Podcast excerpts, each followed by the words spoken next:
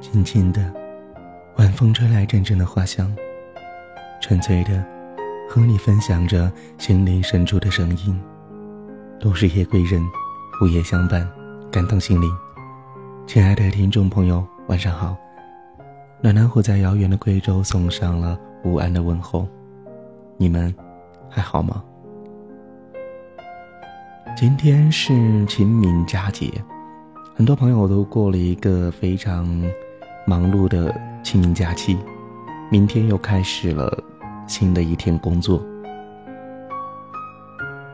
其实，在这样一个假期当中，应该大多数人是带着一种放松和愉悦的心情在度过，虽然有点忙碌，虽然有点累，但是，在小虎的身边。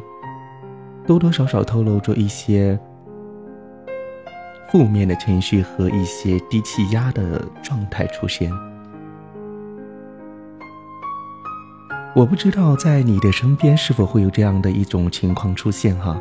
当你的朋友或者是说你的呃身边的一些人，他失恋的时候，会有多多少少的一些情绪或者是一些气压会影响到你。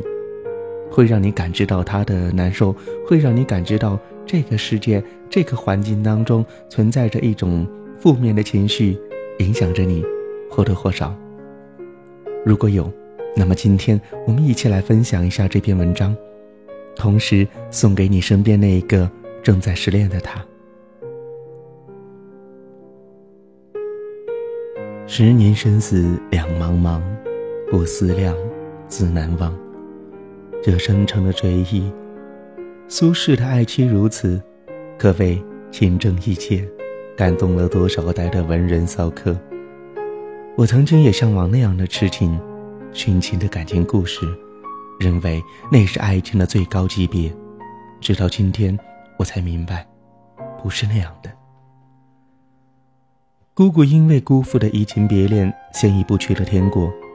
奶奶因为思念早亡的儿女，整日以泪洗面，现在眼睛都已经差了好多。我很讨厌姑丈，他怎么能够这样对姑姑？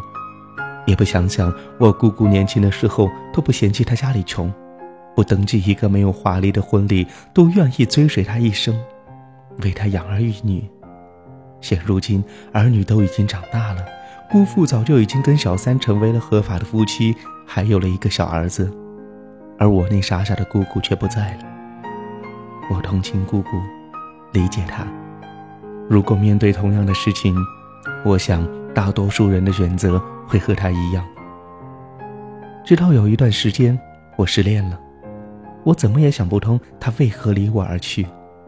夜晚是如此的难受，思念的时候，自己是最孤独无助的，常常躲在被子里抽噎着。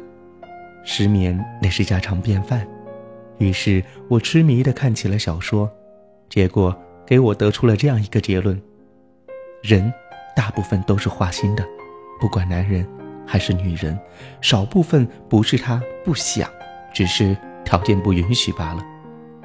整整一年的时间，我都困在这里面，我真的觉得自己很难受，一点都不快乐。我想不明白，苏轼在那样漆黑冰冷的夜里，他有多少思念，多少心酸。那些年，他又是怎样独自一个人熬过来的？人都是贪生怕死的，我姑姑有多爱他，才会那样的延续贫贱的爱情，不顾自己的亲人，献出了自己宝贵的生命。切身的痛苦，使我不再向往。失恋的时候，总会找一些无聊的事情来使自己不那么的无聊，比如说去听一听电台，每天最后一小时。一次偶然的机会，听到这样一句话：失恋时间很长，绝对是对自己的一种残酷的惩罚；失恋的时间很短，则是对自己的尊重和爱惜。真正的爱，不是让你极其的疯狂，而是让你极其的理性。疯狂的去爱一个人是天性，可是你违背了天性去爱一个人的时候，你是有多爱呀？多很多年里，我们都在自以为是的感情里颠沛流离，甚至还带着一种悲剧的宿命感，一种高贵的牺牲精神。但当你愿意掀开这层离奇的外衣，你看到的赤裸真相，却是两个无法相爱的人。痴情不是真的爱，因为真正的爱绝不是折磨自己，更不是折磨别人。